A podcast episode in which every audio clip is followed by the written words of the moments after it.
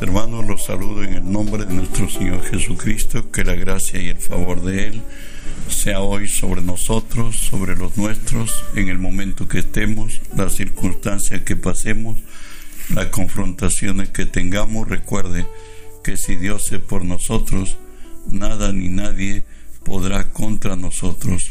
Hoy estudiamos la palabra de nuestro Dios en Proverbios 24, 11, que nos dice así, libra a los que son llevados a la muerte, salva a los que están en peligro de muerte. Estamos estudiando, hermanos, la serie que titulado ¿Por qué cumplir el imperativo? ¿Y cuál es el imperativo, por cierto?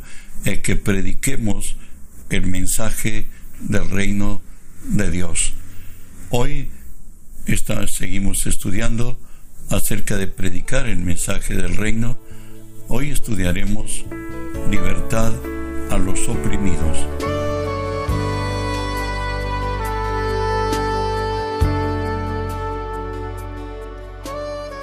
¿Sabe? Todas las leyes que obran en contrario al hombre se pusieron en evidencia contra él a causa de haber transgredido lo establecido por Dios. Recuerde que Dios en su justicia finalmente le dice al hombre, pues polvo eras, polvo eres y al polvo volverás. Y la tierra y él son malditos, como nos dice Génesis 3, 18 y 19. Espinos y cardos te producirá y comerás plantas del campo, con el sudor de tu rostro comerás el pan hasta que vuelvas a la tierra, porque de ella fuiste tomado, polvo eres y en polvo te convertirás. Al transcurrir los años, Dios toma a Israel de Egipto y lo libera por mano de Moisés. Y bueno, y la primera promesa que Dios le hace a su pueblo ya al otro lado del mar, pues ya pasaron por el mar como por tierra seca, le dice esto en Éxodo 15, 26. Y dijo, si oyeres atentamente a la voz de Jehová tu Dios, e hicieres lo recto delante de sus ojos, y dieres oído a sus mandamientos, y guardares todos sus estatutos, ninguna enfermedad de las que envié a Egipto te la enviaré a ti, porque yo soy Jehová tu sanador.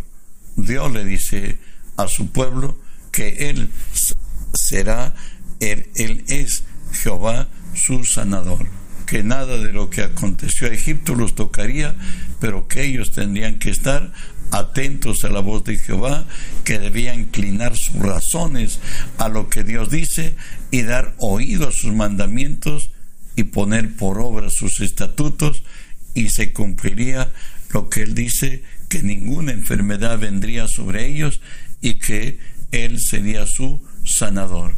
¿Sabes? Ya en el ministerio de Jesús estaba aún profetizado 400 años antes de, de su venida a la tierra por Isaías, pues que Él es nuestro sanador, que Él mismo tomó sobre Él nuestros dolores. Escúchelo Isaías 53. Ciertamente llevó Él nuestras enfermedades y sufrió nuestros dolores, y nosotros le tuvimos por azotado, por herido de Dios y abatido, mas el herido fue por nuestras rebeliones molido por nuestros pecados. El castigo de nuestra paz fue sobre él, y por su llaga fuimos nosotros curados. Durante el ministerio de Jesús, él fue solicitado por, para la sanidad por muchos en su, en su pueblo, y no solamente por sanidad del cuerpo, sino por sanidad del alma, del alma Jeremías 8, 21 y 22, Dios dice esto en cuanto a la, sanidad que debería permanecer sobre Israel. Y el Señor dice, quebrantado estoy por el quebrantamiento de la hija de mi pueblo. Entenebrecido estoy. Espanto me ha arrebatado. ¿No hay bálsamo en Galad? ¿No hay ahí médico? ¿Por qué pues no hubo medicina para la hija de mi pueblo? Y a Jesús en esta tierra, Él obró en sanidades y milagros, como lo dice Mateo 8, 16, 17. Cuando llegó la noche, trajeron a Él muchos endemoniados y con la palabra echó fuera los demonios y sanó a todos los enfermos para que se cumpliese lo dicho por el profeta Isaías cuando dijo, el mismo tomó nuestras enfermedades y llevó nuestras dolencias. Pedro, uno de los discípulos de Jesús, también a través de quien Dios hizo muchas sanidades, en 1 Pedro 2.24 vuelve a hablarnos de la obra de sanidad de Jesús y lo que debía obrar en nosotros.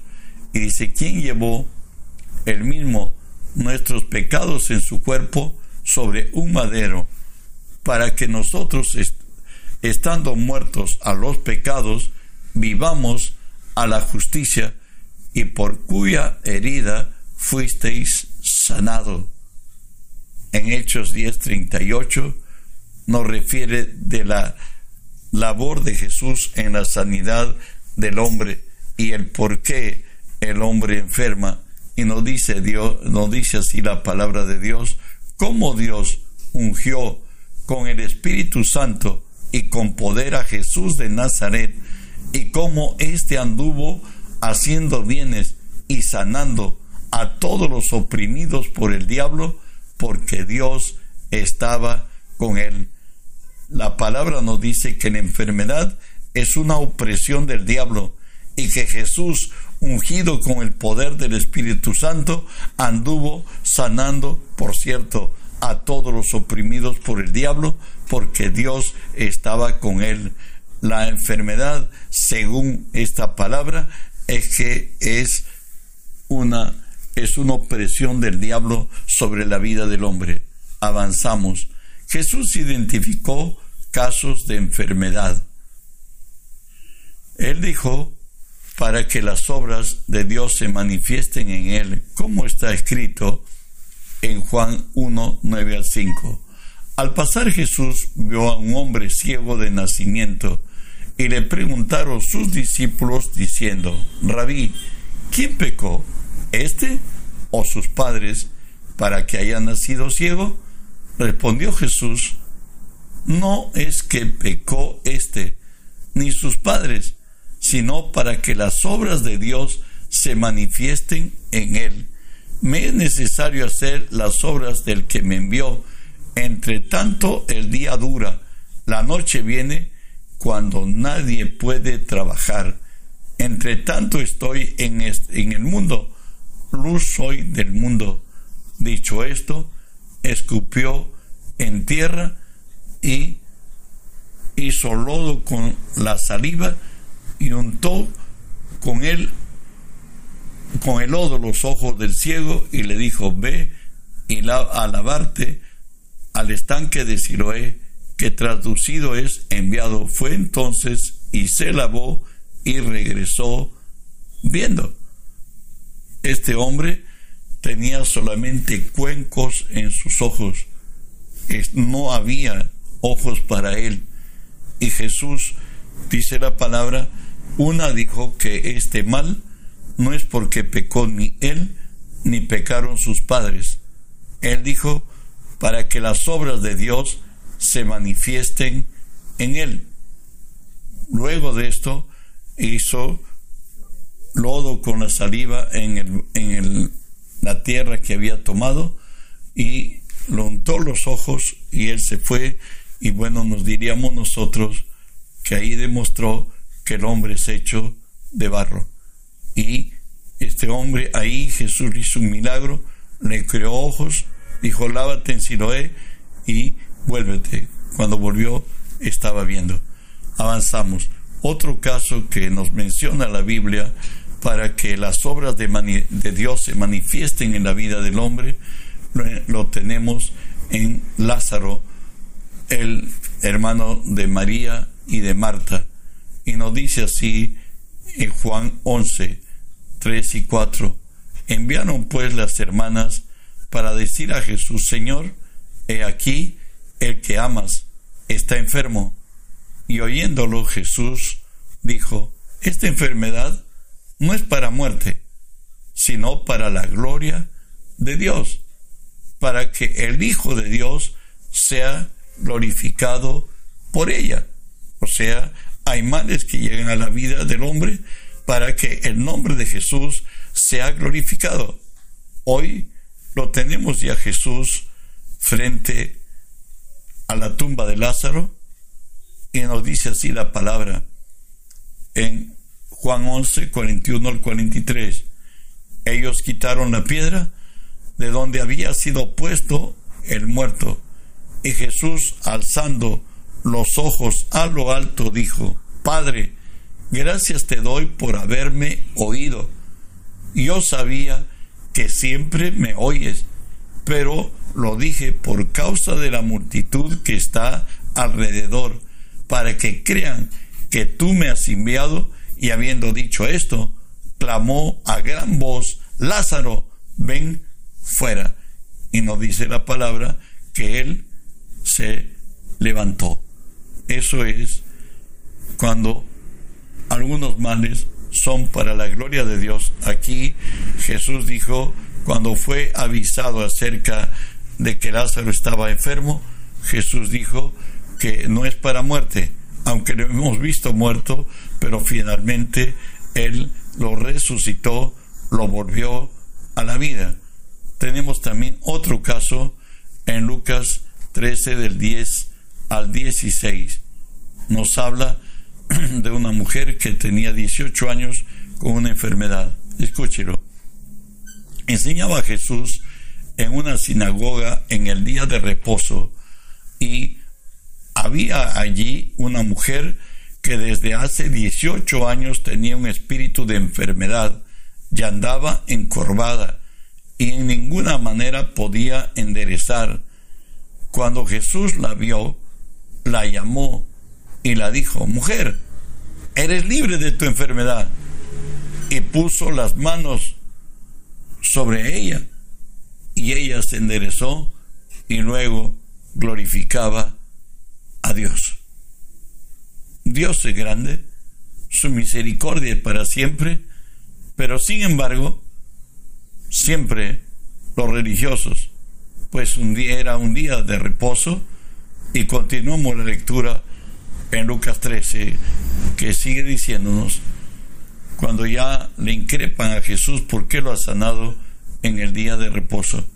Dice así, entonces el Señor le respondió y dijo, hipócrita, cada uno de vosotros no desata en el día de reposo a su buey o su asno del pesebre o lo lleva a beber. Y esta hija de Abraham, que Satanás había atado 18 años, no, debía, no se debía desatar de esta ligadura en el día de reposo. Recuerden que Jesús siempre sanó como resultado de tener comunión con su Padre, como él mismo lo dice en Juan 5:19. Respondió Jesús y le dijo, de cierto, de cierto os digo, no puede hacer el Hijo nada por sí mismo, sino lo que ve hacer al Padre, porque todo lo que el Padre hace, hace también lo hace el Hijo igualmente. Está hablando del milagro que él hizo al, al hombre que estuvo en el estanque de Siloé, era paralítico por treinta y tantos años, y porque era día de reposo, los fariseos los religiosos le finalmente identificado que quien lo había sanado era Jesús, le preguntaron con qué autoridad hace, hace, eso y si es el día de reposo. Bueno, pues él dice, ¿sabe qué? Yo soy guiado por mi Padre esta mañana me levanté a orar, vi a mi padre sanándolo a él y me ordenó que lo que él, él lo he visto en el espíritu, ahora vaya a ejecutarlo en la vida de este hombre que está sufriendo por muchos años.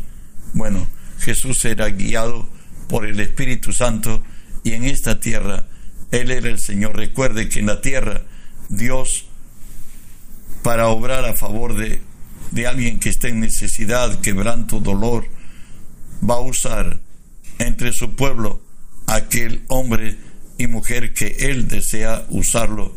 Para este caso, ¿quién más? De Jesús, Dios hecho hombre. Su Padre le mostró lo que en el Espíritu su Padre hacía y Él lo materializó en el estanque de Siloé al darle libertad a este hombre que estaba paralítico, comenzó a caminar. Avanzamos. ¿Saben qué? Jesús puso a la iglesia contra los demonios y la enfermedad. En Juan 14, 12, Jesús nos dice a ti y a mí y a los cristianos, de cierto, de cierto os digo, el que en mí cree las obras que yo hago, él hará también, aún mayores hará, porque yo voy al Padre. Jesús dijo que lo que Él ha hecho, nosotros también lo haremos. Recuerden que su primera lección de evangelismo a sus discípulos les dice esto, sanad enfermos, limpiad leprosos, resucitar muertos, echad fuera demonios, de gracia recibiste, dad de gracia. Hoy a Jesús resucitado vuelve a decirle a sus discípulos en Marcos 16, y estas señales seguirán a los que creen en mi nombre, echarán fuera demonios, hablarán nuevas lenguas, tomarán en las manos serpientes, y si bebieren cosa mortífera, no los harán, no les hará daño. Sobre los enfermos pondrán sus manos y sanarán. ¿Sabe qué? Para Jesús, las obras identifican si somos o no de Cristo. Por ello, Él pide a su Padre, que es hoy nuestro Padre Celestial, que seamos santificados. Escúchelo. Juan 17, 19 al 21. Y por ellos yo me santifico a mí mismo, para que también ellos sean santificados en la verdad. Mas no ruego solamente por estos, sino también por los que han de creer en mí por la palabra de ellos, para que todos sean uno, como tú, oh Padre, en mí, y yo en ti, que también ellos sean uno en nosotros, para que el mundo crea que tú me enviaste. En otras, ¿qué dice Jesús? Que la tarea, Él ya cumplió su labor de redención en la cruz, pero la ejecución de la salvación en la vida del creyente o del que va a ser creyente está ahora a las manos nuestras. Y Jesús pidió a su Padre que nosotros lo hiciéramos como Él, en unidad con el Padre y con el Espíritu, guiados por el Espíritu Santo, porque esa es la única manera y tiene que haber, y hay evidencias de ser uno con Dios, como él mismo lo dijo en Juan 10, 37, 38. Si no hago las obras de mi Padre, no me creáis, mas si las hago, aunque no me creáis a mí, creed a las obras, para que conozcáis y creáis que el Padre está en mí y yo en el Padre. Jesús dice que la identidad de que nosotros le pertenecemos a Dios, por en el caso suyo, Él dijo, ustedes no creen que el Padre está en mí y que yo estoy en el Padre. Bueno, pues, si no creen a la palabra, crean a las obras, porque las obras están testificando que el Padre y yo somos uno. Y es más todavía, en Lucas 10, del 5 al 9, me lo dice a mí y te lo dice a ti En cualquier casa por donde entréis, primeramente decid, paz sea a esta casa. Y si hubiere allí algún hijo de paz, vuestra paz reposará en él. Y si no, se volverá a vosotros y posad y posad en aquella casa, en aquella misma casa, comiendo y bebiendo lo que os den, porque el obrero es digno de su salario. No os paséis de casa en casa. En cualquier ciudad donde entréis y os reciban, comed lo que os pongan delante. Escucha ahora, sanad a los enfermos que haya en aquella casa y decirles, el reino de los cielos se ha acercado. Entonces, hay evidencia de que somos de Dios. Sigo. 1 Corintios 2, 4 y 5 nos dice así, Pablo de su experiencia, y ni mi palabra ni mi predicación fueron con palabras persuasivas de humana sabiduría, sino con la demostración del Espíritu y del poder, para que vuestra fe esté fundada en la sabiduría de los hombres, para que vuestra fe no esté fundada en la sabiduría de los hombres, sino en el poder de Dios. Y podemos ver a Pedro ungido con el poder del Espíritu Santo, que aún con la sombra de Pedro eran sanados los enfermos. Cuando empezó la persecución, Felipe descendió a la ciudad de Samaria y predicaba a la gente unánime, nos dice la palabra, escuchaba atentamente las cosas que decía Felipe y oyendo y viendo las señales que hacía, porque muchos que tenían espíritus inmundos salían estos dando grandes voces y muchos paralíticos y cojos eran sanados. Aún los delantales de Pablo, dice, los paños de su cuerpo, de su ropa, eran llevados y muchos eran muchos eran sanados y espíritus malos salían de la gente. Eso se tiene que cumplir también en nosotros. Dios es el mismo de ayer, de hoy y para siempre. Estas señales seguirán a los que creen en mi nombre, echarán fuera demonios, pondrán sus manos sobre los enfermos y sanarán. No estamos en una religión. Tenemos, somos representantes del reino de los cielos, del rey de los cielos, de Jesús. Por tanto, en su nombre están sujetos todas las cosas, toda enfermedad, toda dolencia, todo espíritu. Obremos en su palabra con autoridad y poder y veremos señales y milagros que hoy se hacen. Reenvía este mensaje, otros necesitan oír lo que tú tienes en mano. Bendiciones.